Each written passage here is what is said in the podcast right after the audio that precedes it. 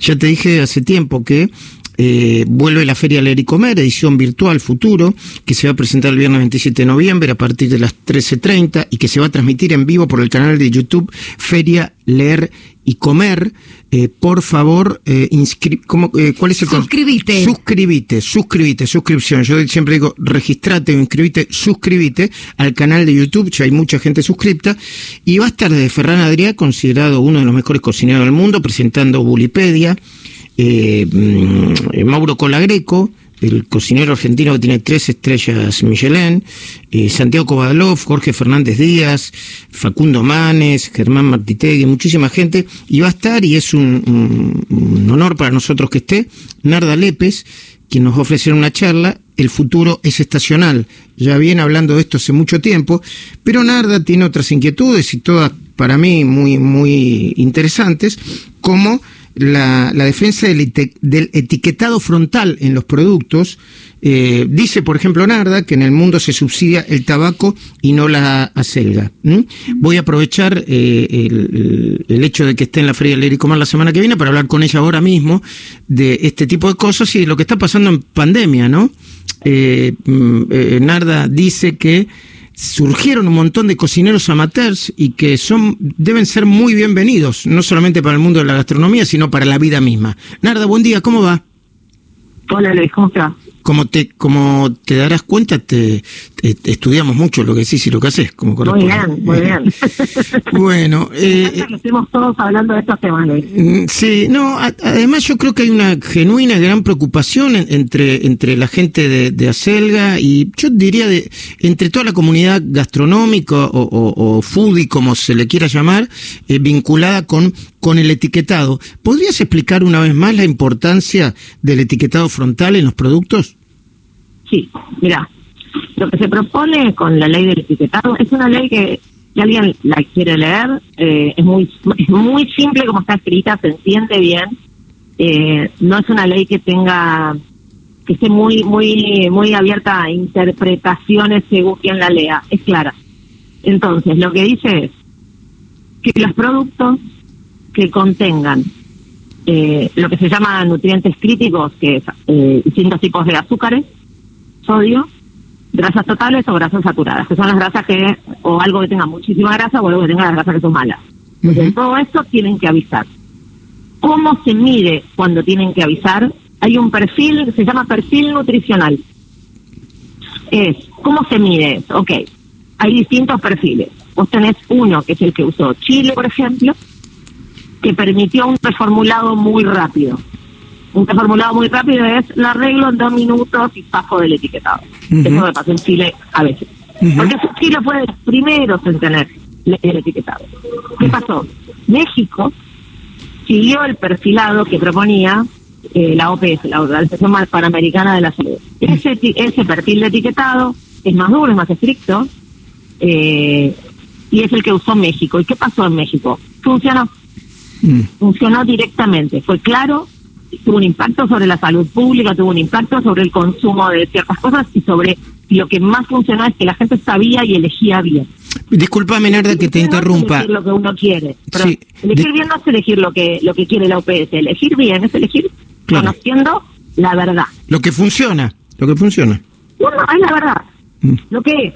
Mm. Si vos querés comer grasas saturadas, sodio, y todos los tipos de azúcares, estás en tu libertad de comerlos. Lo único que se pide acá es que vos lo sepas. ¿Por mm. qué, Luis?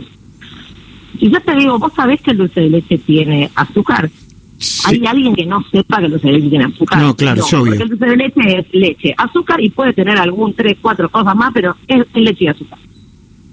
Puede tener, eh, vainilla, bicarbonato, algún pero nada más.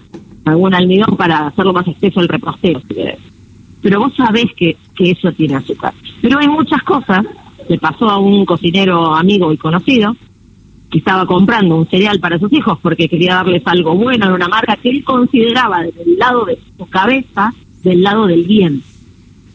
Y cuando leyó dijo, ah, mira, tienen miel y no es, es espectacular. Le voy a dar algo que está bueno, es un cereal con miel. Digo, no es. Se los empezó a dar, copado, copado, copado. Él un día va y lo prueba y dice, che, esto es dulce, demasiado dulce. Sí.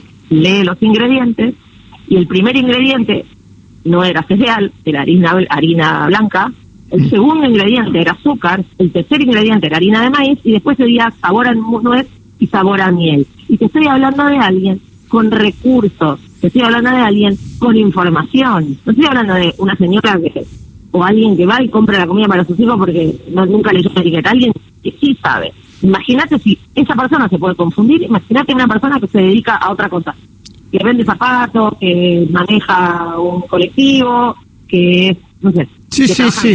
Ahora, Narda, es, de otra cosa. es correcta la comparación para hacer, ¿eh? eh que, debe, que el etiquetado, el, el, frontal, como decimos en México, debería ser algo parecido a lo que son las etiquetas de, la, de, las cajillas, de las marquillas de cigarrillos. Eh, se puede comparar de alguna manera, sí. A mí es más crudo también. ¿Sabes lo que pasa? Eh, la diferencia acá es que la escala es mucho más grande. Mm. El daño es mucho más grande, la escala de lo que pasa es mucho más grande. ¿Y cómo es, una eh, más grande? ¿Y cómo es una un etiquetado frontal como el de México? Me, me, mm, Con octógonos grandes eh, tienen que ocupar, por ejemplo, si, si, es el frente de un paquete, el 5% cada octógono. Eh, perdón, le voy a pedir a mi productor que me le voy a pedir a mi productor que me envíe mi, a mi a mi WhatsApp un, un, ejemplo. Pablo, envíame un ejemplo etiquetado frontal eh, de México. Ok. ¿Y, y, por qué no se aprueba todavía? ¿Por qué no sé si hay conciencia, no hay conciencia que dice el Parlamento? Mira, en, pasó algo para mí extraordinario en senadores. La ley entró, había un montón de proyectos, se fueron unificando terminaron unificando 15 proyectos de distintos bloques, de distintos partidos, todos a favor. Salvo una provincia, todos a favor. Eh, ahora, si querés, después analizamos eso, pero es el 80% de la producción de azúcar del país se concentra en esa provincia, que es Tucumán. Claro. Pero el, el perdón, el 90% se concentra en en, esa provincia. El 90% es de en Tucumán y Jujuy. Pero solo de ocho grupos económicos. El 80% de esa producción total es de ocho grupos económicos. Claro. Entonces, entonces, de un lado está la salud pública, el futuro de la salud de, los, de todos los niños, el futuro, digo, los adultos, pero los niños comen lo que le dan. Entonces, el futuro de eso. Y del otro lado, el rédito de ocho grupos económicos. Eso es lo que está discutiendo diputados ahora el rédito de ocho grupos económicos contra la salud de todo un país. Y, no hay argumentos del otro lado, eso es lo que tiene que quedar muy claro. Todo lo que vos empieces a ver eh, en los medios, como que te dicen y usan la palabra argumento, es operación, es lobby y es apago. Todo. Claro, Porque es parecido a lo que pasa con el, cambio climático. argumento, por ejemplo, te dicen el del trabajo. Mm. Mentira, en México no se perdieron fuentes de trabajo, en Chile no se perdieron fuentes de trabajo y es más, si fuese eso, cuando tecnificaron y entró tecnología para eliminar fuentes de trabajo, la industria los dejó. Entonces, ese no es el problema. Mm. Acá estamos viendo algunas de las etiquetas del etiquetado frontal de México. Bueno, son etiquetas fuertes, pero no es que tampoco, este, eh, no es que tampoco te están invitando a no comprar nada. Te dicen exceso de grasa, Ministerio de Salud, exceso de grasas saturadas, exceso de sodio, exceso de azúcar, ¿no? Eh, te, te, está planteando que tiene un exceso de todas esa, esas sustancias que hacen mal para la salud. Vos después tomás la decisión de si lo compras o no lo compras. Mm. Bueno. Exactamente. Y lo que pasó ahora en diputados fue que lo querían, es así, cuando vos sabés esto, capaz yo lo aprendí ahora porque ahora es cuando me interesa algo que lo quiero seguir bien cortito. Pero vos sabés cómo se sigue una ley la mandaron, lo querían mandar a seis comisiones. Es hacerlo, cuando vas a hacer seis comisiones es porque querés que esto se cajonee de acá hasta que te olvides y dentro de ocho meses preguntes si puso con la ley del etiquetado original. Sí, lo aprendiste rápido, lo aprendiste rápido. Bueno, vamos. Entonces, había tres comisiones, metieron una más. Mm. El otro día, último momento, ahí por la ventana, una comisión más. Lo mm. que queremos hacer es hacerles notar que no estamos distraídos. Me parece muy bien, eh, Narda. Y obviamente la Feria del Comer, desde ya, eh, Yo no, no, no tengo muchas comisiones en mi organización para discutir, así que vamos a, así que vamos a, hacer fuerza para que, para que salga cuanto antes la ley de... poder de la estacionalidad. Exactamente. Bueno, y, y, y el y, dame una línea, así después lo conversamos el, el viernes 27. ¿Por qué decís que el futuro es estacional? El 60% de, que, de los vegetales que se consumen en la Argentina proviene de la agricultura familiar y de las economías regionales. Una de las cosas más importantes, que está relacionado también con, con, lo que hablábamos recién del azúcar, es descentralizar la producción. Eso es algo clave que ya en todos los, cualquier estudio en el mundo te dice, de cualquier cosa, es descentralizar la producción es clave. Entonces, para descentralizar la producción vos tenés que ser mucho más estacional. ¿Por qué? Porque vos tenés tomates en Jujuy en una época del año. Empiezan a bajar a Entre en otra época del año. Después van a Mendoza en otra época del año. Entonces, esos ciclos los tenemos que incorporar. Una vez que incorporás los ciclos y empezás a comer lo que está bien en cada estación, tu cuerpo te acompaña. la economía regional acompaña, la tierra acompaña. Entonces, una vez que, y, después contar un poquito la experiencia de cómo fue que la estacionalidad nos rescató a nosotros de tipo de, de éramos cocinando en pandemia.